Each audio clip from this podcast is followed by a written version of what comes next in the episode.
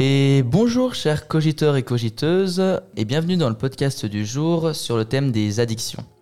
Je suis David, que vous avez déjà pu entendre dans le podcast sur les effets de la guerre, et euh, je vous présente aujourd'hui Chérine qui a rejoint euh, l'association récemment. Hello tout le monde, alors je suis Chérine, je suis en psychologie et comme l'a dit David, je suis dans l'association maintenant. Du coup, euh, on va parler, comme tu l'as dit, des addictions. Donc, on va parler euh, au niveau psychologique, surtout. On va pas parler de chimie, ne vous inquiétez pas. Mhm. On va survoler le sujet quand même. Euh, du coup, on va faire une première partie d'un double podcast et on va d'abord parler de manière générale des addictions. Ok, alors je vais vous présenter la notion d'addiction en général, notamment les détails sur comment une addiction devient problématique, Qu'est-ce qui définit une addiction? Il faut savoir par exemple qu'un trouble addictif, euh, l'addiction, c'est euh, une. Il y a dedans la notion que c'est quelque chose de prenant et qui complique la vie de tous les jours. C'est quelque chose qui va, entre guillemets, dépasser les bornes. Donc ça se manifeste par la consommation excessive et répétée d'une substance. Il y a aussi l'idée d'une accoutumance et d'une tolérance. Une personne addicte a besoin de consommer de plus en plus pour arriver euh, au même effet. Il y a une notion intéressante là-dedans qui est le craving. C'est qu'en fait, à partir d'un certain stade de l'addiction, euh, on souffre de ne pas consommer. Il faut savoir que le craving, du coup, c'est quelque chose qui a tendance à rester parfois après l'arrêt d'une substance. Et le problème, du coup, avec le, craving, c'est que c'est lié au risque de rechuter.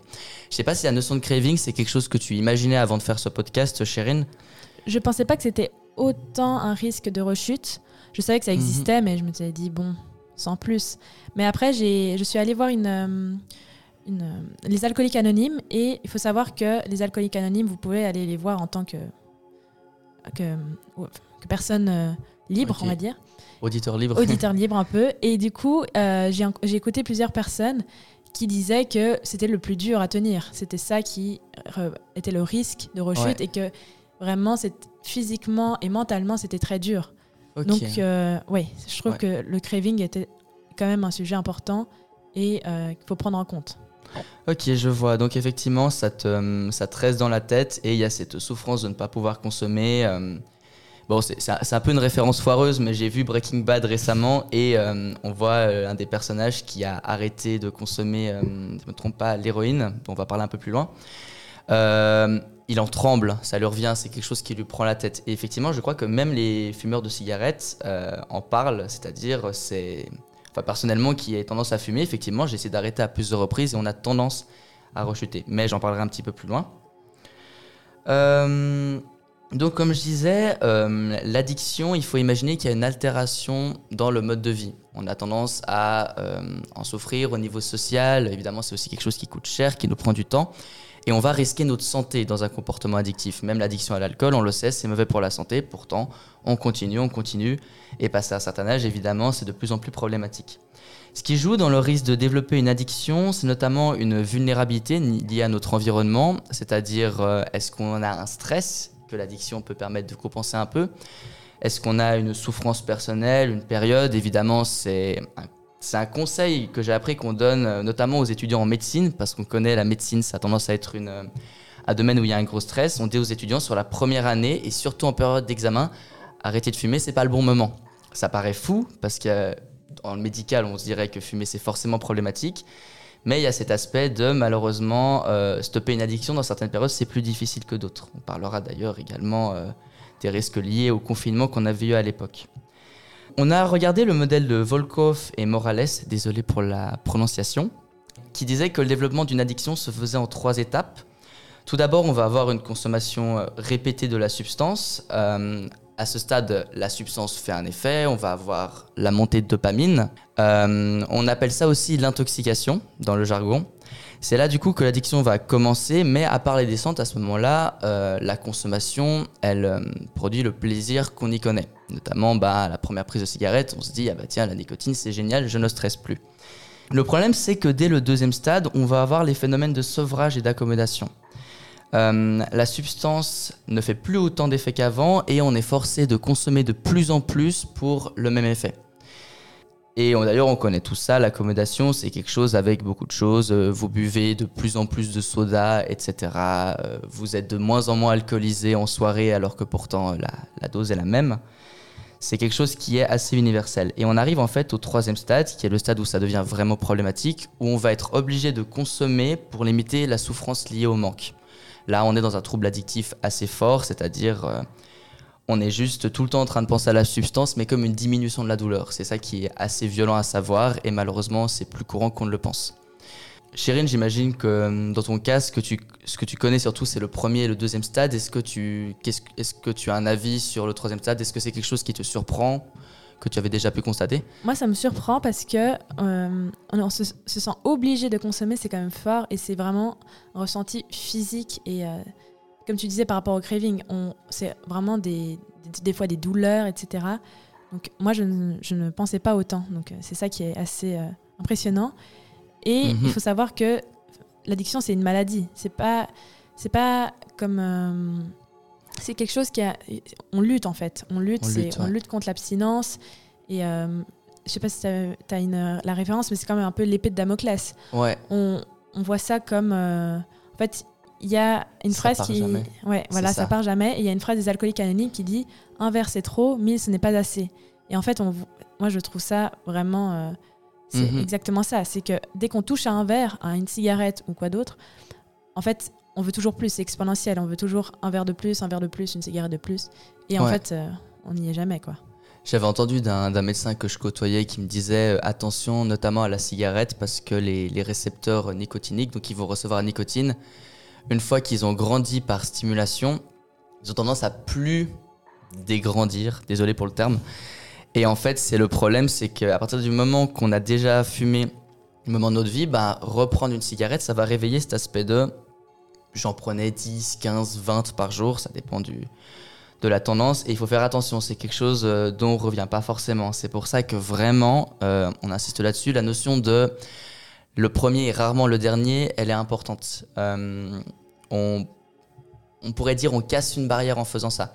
Et la notion d'épée de Damoclès, elle est en effet assez pertinente. C'est une chose qu'on sous-estimait beaucoup.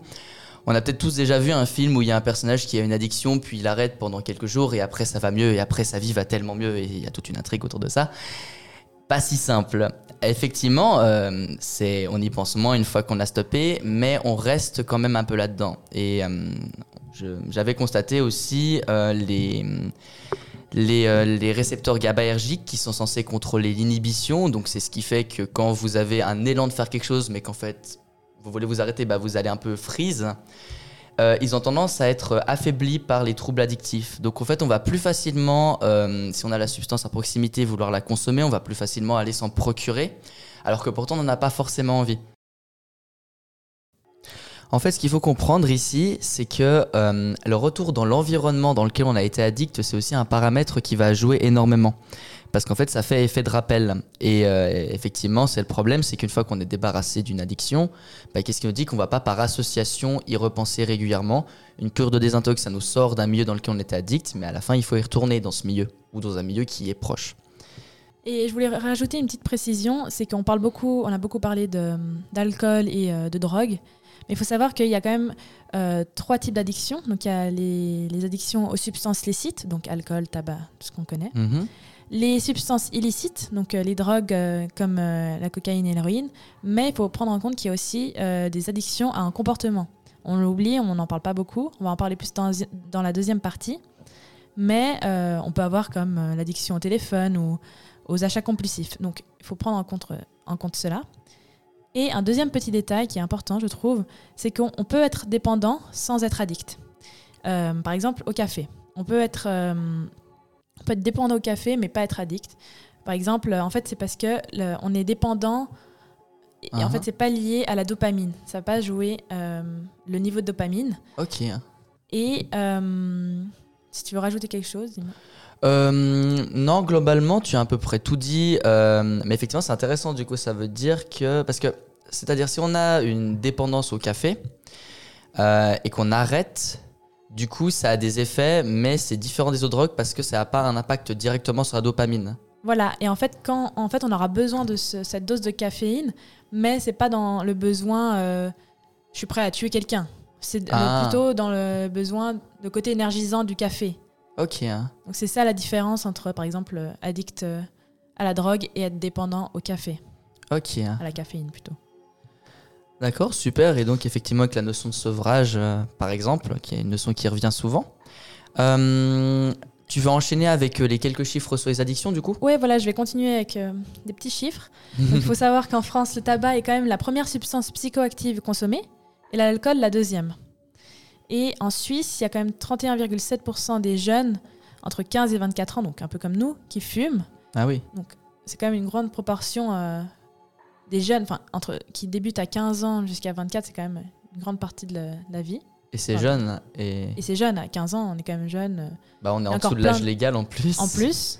Et il faut savoir qu'il y a quand même le tabac qui cause 9500 décès par an. Et on estime que 250 000 personnes sont dépendantes à l'alcool. Et il faut savoir que 250 000 personnes sont dépendantes à l'alcool, c'est qu'ils ont une consommation abusive. Donc c'est quand même important. Et dans ces 250 000 personnes, il n'y a pas toutes les personnes qui consomment de l'alcool tous les jours. C'est vraiment qui ont un comportement euh, addictif.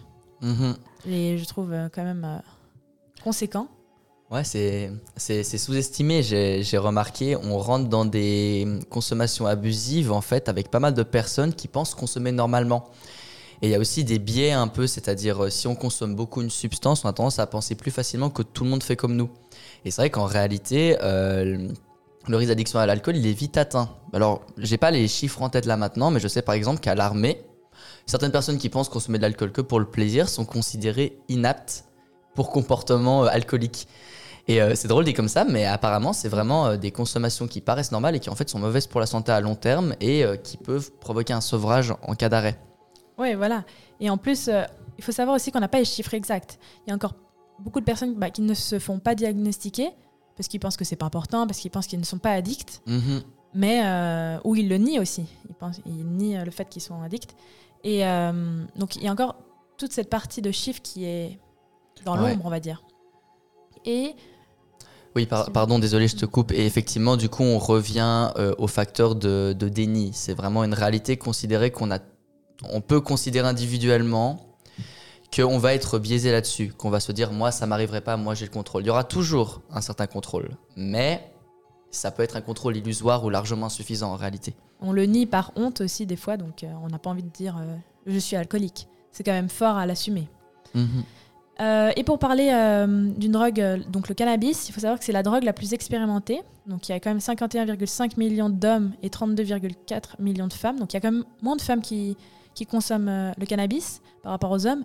Mais il y a quand même une grande proportion et, c'est quand même qu'ils l'ont déjà touché une fois au moins.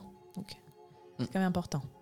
Euh, juste savoir, c'est une statistique sur euh, un échantillon. Euh, sur quel échantillon hein Tu sais un peu hein Alors je crois que c'est mondial. Ok, ok, c'est la statistique mondiale, c'est bon à savoir. Et effectivement, donc on parle là d'une drogue qui est considérée illicite. Une réalité, c'est que pourtant, même dans les pays où elle n'est pas réglementée, elle est très consommée. C'est ce que j'avais constaté. Hein. Voilà, oui. Donc ça veut dire que même s'il y a des règles, des lois, on peut toujours consommer. On va toujours consommer. On peut, si on a vraiment l'envie et le besoin entre guillemets, on, va, mhm. pouvoir le faire. a pas au final cette limite n'est pas très euh, réelle, on va dire. Non, en effet. Et du coup, c'est aussi pour ça que la question de la légalisation, euh, elle est légitime. Mhm, mhm. Et il faut savoir aussi, on va pas trop parler du Covid, mais il faut savoir que la pandémie a quand même fortement augmenter la consommation dans les populations les plus vulnérables, donc les personnes euh, dites à risque, parce qu'elles ont déjà plusieurs, déjà par exemple déjà des problèmes peut-être qui sont petits, mais euh, qui vont augmenter dû parce qu'ils s'isolent, parce qu'ils ont des problèmes d'argent, parce que la pandémie a augmenté tous ces facteurs de risque, mhm. et donc ça a augmenté le nombre de personnes euh, dépendantes. Ok. Euh, et pour ajouter, en gros, il faut considérer qu'un facteur de risque non négligeable, c'est vraiment la santé mentale. Et euh, on assiste vraiment là-dessus en tant qu'étudiant en psychologie. Euh, c'est une réalité, c'est qu'on on commence souvent une drogue dans une période de vulnérabilité où la drogue apparaît peut-être comme la seule solution à un problème. Et il ne faut pas oublier que l'entourage proche joue énormément dans le fait de consommer ou ne pas consommer. Malheureusement, c'est vrai qu'il y a des entourages qui augmentent notre risque de consommer une substance d'ailleurs, non seulement par influence, mais aussi parce que parfois on vit dans un environnement trop stressant, trop qui n'est pas compréhensif, qui n'est pas communiquant avec nous. Et c'est vrai que bah, l'isolement que ça peut provoquer peut provoquer un comportement addictif. Euh, est-ce que tu veux rajouter quelque chose ou... Oui, par rapport à ça, on pourrait dire que au lieu de s'isoler et aller vers euh, ces substances, consommer en tout cas, mieux vaut en parler à un ami ou si vous pouvez pas parler avec votre famille, allez voir quelqu'un. C'est la recommandation euh, que je dirais Mhm. parce que c'est important de d'aller parler et pas de s'isoler seul. Il n'y a, y a aucune honte en tout cas à ça et, et réellement je trouve même personnellement que c'est un acte plutôt courageux d'aller euh, s'exprimer sur une souffrance. Alors je vais enchaîner avec la présentation de quelques substances addictives courantes qu'on a présélectionnées. Euh, ce qui a joué dans la sélection, c'était à quel point une drogue était euh, facile d'accès, à quel point une drogue peut avoir des effets néfastes, ou à quel point sur l'ensemble des, des personnes, elle va provoquer des décès. En gros, on peut parler de dangerosité d'une drogue, en sachant que si une drogue est légalisée et consommée par pas mal de gens, elle n'a pas forcément besoin d'être très additive ou très euh, nocive pour la santé pour être considérée comme dangereuse. Vous allez voir, c'est des noms que vous avez probablement déjà entendus à plusieurs reprises. On commence donc avec euh, l'héroïne comme substance. Il faut savoir que l'héroïne souvent est injectée sous, un, sous un excusez-moi, je perds mes mots. Sous injection, euh, l'effet est très rapide, c'est directement dans le sang et provoque une augmentation de 200% du taux de dopamine dans le cerveau. Faut imaginer, c'est quelque chose d'assez violent. Souvent, la, première dose, euh, enfin de ce que j'avais entendu, c'est vraiment tout arrive d'un coup. Et c'est assez court et la descente est très violente. Euh, il faut savoir que l'héroïne est considérée comme particulièrement dangereuse, de 1 parce que le risque addictif est très élevé dès la première prise, mais aussi parce qu'il suffit d'en consommer 5 fois trop pour que ça devienne létal. Pour l'exemple, euh, si vous prenez une dose d'héroïne, vous avez l'effet, si vous en prenez 5, c'est trop. Et c'est dur de quantifier vu qu'il y a des différences interindividuelles. Pour comparer avec la cigarette, si vous prenez une cigarette, vous avez l'effet, c'est pas pour autant qu'en prendre 5, ça va vous tuer. C'est la, c'est la grande différence. Euh, Chérine, si tu veux rebondir un peu, euh, Oui, euh, est-ce que tu t'attendais peut-être à, à l'effet de l'héroïne ou à son impact euh, et ses risques? Je pensais pas qu'il fallait, en moyenne, on précise bien, 5 fois pour que ce soit létal. C'est quand même Mhm. impressionnant parce qu'on peut se dire 5 verres, c'est quoi? Ouais. C'est rien, 5 verres d'alcool. Mais en final, ça dépend beaucoup de la substance et il faut être conscient de ça. Ça dépend vraiment de la substance qu'on va, qu'on va consommer. Et donc, euh, c'est vrai que 5 fois, on se dit c'est rien 5 fois. Mais au final, euh, Mhm. ça peut Non, c'est c'est totalement une réalité. Euh, une prise, ça peut déjà être la prise de trop. Et évidemment, un des problèmes qu'on rencontre beaucoup, c'est que bah, on prend rarement l'héroïne dans un cadre médical sécurisé. Et c'est bête à dire, mais euh, il y a beaucoup de décès aussi qui viennent du fait que bah, en fait, c'est se faire une injection soi-même, c'est c'est dangereux. Et il faut savoir, c'est pour ça, je crois, tu as, me, tu as confirmé ça, David, mais je crois qu'il y a aussi des, des lieux exprès pour pouvoir euh, se faire euh, injecter de manière plus sécure, on va dire? Oui, alors c'est le paradoxe. Le, monde médical est, plus cynique sur la réalité dans laquelle on vit. On n'est pas toujours en mesure de sauver une personne d'une addiction. Alors parfois, le mieux qu'on puisse offrir, c'est que la personne, elle consomme dans un milieu sécurisé. Même si évidemment, il y a un travail qui est fait à côté. Mais comme on l'a dit précédemment, la réalité, c'est que certaines personnes, passées un certain niveau d'addiction, ce sera compliqué toute leur vie. Donc il faut être là pour ces personnes en cas de rechute, il faut être là pour ces personnes si elles ne s'en sortent pas, en sachant qu'avant tout, c'est des gens qui, qui souffrent et c'est des gens qui sont écrasés par cette addiction. Ils ont pas, je veux dire, euh, ils ont, on peut pas les considérer comme personnes égales avec des personnes qui n'auraient jamais consommé par le passé. Euh, je vais enchaîner avec une autre euh, substance qui ressort beaucoup, la cocaïne. La cocaïne, il faut savoir qu'elle est beaucoup moins addictive de la première prise. Le problème, c'est qu'elle va avoir énormément d'effets sur les inhibiteurs de dopamine. Donc, c'est-à-dire qu'on va euh, avoir des shots de dopamine constants parce que le cerveau est censé en fait euh, désintégrer la dopamine. Il ne le fait plus. Et du coup, les gens ont tendance à y revenir juste parce que l'effet est, est trop plaisant. Et du coup, le paradoxe, c'est que malgré le fait que ces substances à la première prise n'est pas forcément addictive, on constate que 20% des utilisateurs de cocaïne, à un moment de leur vie, vont développer une dépendance. Et là, on parle d'une drogue, ça raccourcit votre espérance de vie. C'est une réalité. Le risque d'overdose, il est réel, ça va vous détruire les, artères à long terme. Euh, J'avais rencontré quelqu'un qui m'avait dit, mais à 30 ans, qui consommait de la cocaïne, et on lui avait dit, là, vous avez 30 ans, dans 10 ans, vous serez vieux si vous continuez. Enfin, vraiment que ça accélère c'est vraiment une notion qu'il faut considérer, c'est qu'une drogue, ça a un impact souvent négatif sur l'espérance de vie, euh, qui peut être plus ou moins grand en fonction des gens. Il faut savoir aussi que la cocaïne peut être consommée sous différentes formes, et notamment sous forme de, crack, qui du coup va être fumé. Si je ne me trompe pas, c'est des cristaux, à, à, information à checker. Et il y a un plus haut risque addictif. Et vu que c'est fumé, c'est, ça, va être, euh, ça va avoir effet de façon différente. Est-ce que tu sais s'il y a d'autres formes de fumée euh, la cocaïne? Euh, pas forcément. Je sais du coup qu'elle va être consommée, euh, soit on la sniffe, soit on a tendance à la fumer. Je sais par contre que euh, au niveau de l'héroïne notamment, il y a des variations dans la manière de la couper. Parce qu'en fait, l'héroïne, il, faut la couper. On peut pas l'injecter directement. En sachant que l'héroïne peut se consommer de multiples façons également. Et je sais justement que ça revient au problème de l'encadrement, c'est que l'héroïne, souvent, elle est coupée par des substances qui la rendent d'autant plus dangereuse. Et euh, encore une fois, on revient à la réalité de, euh, c'est pas, c'est une action qui normalement est limitée au domaine médical. C'est vraiment quelque chose euh, qui a des réels risques. Et voilà, du coup, pour les deux premières drogues, je vais te laisser peut-être enchaîner. Ouais, maintenant, je vais parler moi de la nicotine. Donc, c'est, je vais pas vous apprendre, mais c'est l'agent addictif de la cigarette. Donc, ce qu'il y a dans la cigarette. Donc, il faut savoir que, en fait, elle se fume directement. Donc, elle provoque un effet d'augmentation de la dopamine très rapidement. Donc, elle fait directement Dès qu'on fume, ça augmente. Mhm.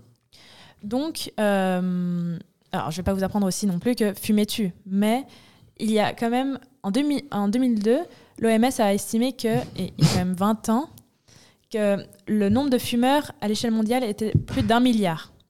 Donc, heureusement, le nombre aujourd'hui, il a quand même diminué grâce euh, à la sensibilisation et tout ça. Mhm. Et, euh, mais la nicotine reste quand même tout de même responsable de, euh, de décès, etc. Mm -hmm. Je sais pas si tu veux rajouter quelque chose, mais on sait quand même qu'il y a énormément de morts pendant des années dû euh, à un cancer de poumon, par exemple, etc. Mhm. C'est ça, ce qu'il faut considérer, c'est qu'aujourd'hui, on est de plus en plus en mesure de diminuer la consommation de cigarettes sous la forme euh, basique, mais que vu qu'il y a de toute façon un risque addictif avec la cigarette électronique, qui rend peut-être la cigarette plus acceptable en société, c'est tout un débat, euh, on règle pas forcément le problème. Les gens continuent à, consommer de la nicotine et euh, malheureusement, euh, bah, comme j'ai dit, on n'est pas encore tout à fait sûr que la cigarette électronique est sans risque. Oui, et en plus, on voit que la cigarette électronique est beaucoup plus acceptée parce que une personne qui ne fume pas va sentir l'odeur de la cigarette électronique qui est peut-être un goût, par exemple la, framboise, et en plus, ça pourrait augmenter le nombre de personnes qui ne fument pas de base qui vont commencer à fumer parce que c'est sympa le goût de framboise, par exemple. Mhm. Et donc, c'est un risque parce que on se dit, ah, ça peut être pas mal, mais il y a quand même encore un risque sur notre, euh, notre état euh, futur, on va dire. Ouais, et, et c'est ça, ce qu'il faut comprendre, c'est que ça reste des grosses sociétés qui ont intérêt à ce qu'on consomme beaucoup. Et malheureusement, du coup, il faut pas oublier qu'une partie de ce qui rend la cigarette de base néfaste, c'est que certains produits dedans sont mauvais pour la santé, et simplement là pour qu'on soit encore plus addict. C'est fou, j'avais vu le nombre de produits chimiques qu'il pouvait y avoir dans une cigarette. Donc il faut considérer que la cigarette électronique euh, est faite par les mêmes sociétés avec la même réflexion de on veut que les gens consomment, consomment, consomment. Donc peut-être avec un manque de regard sur la euh, santé du consommateur. Oui. Ok. Euh, ensuite, bah, on va parler de cette drogue qui est un peu inévitable vu que c'est, comme je disais précédemment, un sujet de société. On a le cannabis, qui est la drogue la plus expérimentée. Euh, elle est utilisée à des fins récréatives ou thérapeutiques. Il y a beaucoup de gens justement qui considèrent que le cannabis a un bon effet sur la gestion de leur stress ou leur anxiété. Il y a effectivement des études qui vont dans ce sens. Moi, je mettrai un petit disclaimer, c'est que normalement, euh, une substance qui aide à gérer un état mental, elle doit être prescrite parce que euh, dans le cerveau, il y a des effets d'interaction qui font que certains médicaments marchent sur certains et font l'effet inverse sur d'autres. Il y a une grosse réglementation, par exemple, autour des antidépresseurs. C'est une réalité. Il y a des gens, ça les met encore plus mal d'en prendre, alors qu'il y a des gens où réellement, euh, ça va les aider à guérir. Euh, il faut savoir qu'il y a une comorbidité aussi, c'est-à-dire que consommer du cannabis, euh, en sachant qu'il y a quand même une tendance à l'usage abusif de cannabis, on touche à, si je ne me trompe pas, 10% des utilisateurs de cannabis ont tendance à en abuser, en sachant que le nombre de consommateurs est assez élevé bah, s'il y a une comorbidité, ça fait pas mal de gens qui risquent de développer une maladie mentale à cause du cannabis. Alors notamment la schizophrénie qu'on développera plus dans, dans la prochaine partie, mais euh, d'autres maladies mentales peuvent être augmentées. Donc je précise, c'est un débat intéressant, c'est un sujet à creuser. Euh, il y a des pays où il est légalisé, où les effets thérapeutiques sont reconnus, mais l'automédicamentation, euh, il faut rester prudent. On ne sait pas exactement quel impact ça aura sur nous individuellement. Et je précise que c'est pas parce qu'une substance nous aide à gérer le stress qu'on gère le problème du stress en général. On peut retomber dans des phases de stress à tout moment dès lors qu'on n'a plus accès à la substance. Et on va régler le problème sur le court terme, mais pas sur le long terme. Il faut mhm. faire attention. Donc, si on peut éviter d'en prendre, c'est mieux, évidemment. Voilà. Mais il faut prendre, faut prendre avec des précautions dès qu'on utilise euh, ces, ces substances. Mhm. Pas que ta santé mentale soit basée sur une, une, substance. Et encore une fois, on ramène à communiquer votre état, discuter, entourez-vous. Il y a vraiment... Il n'y a pas à culpabiliser, encore une fois. On, on insiste là-dessus, mais c'est un réel problème que les gens ne se sentent pas forcément prêts à, à en parler. Oui, il faut assumer et c'est pas grave d'être pas bien, c'est pas grave euh, de demander de l'aide. Mhm. Et alors moi, je vais finir sur euh, l'alcool. Donc l'alcool, c'est euh, une substance très connue comme par exemple la cigarette qu'on a parlé avant. Et en fait, le problème, c'est que l'alcool est légal. Donc très facile pour consommer. Il n'y a pas de problème de de d'aller voir quelqu'un. De disponibilité. Voilà. Et du coup, euh, on a pu voir qu'elle elle fait, elle fait augmenter le niveau de dopamine dans le cerveau.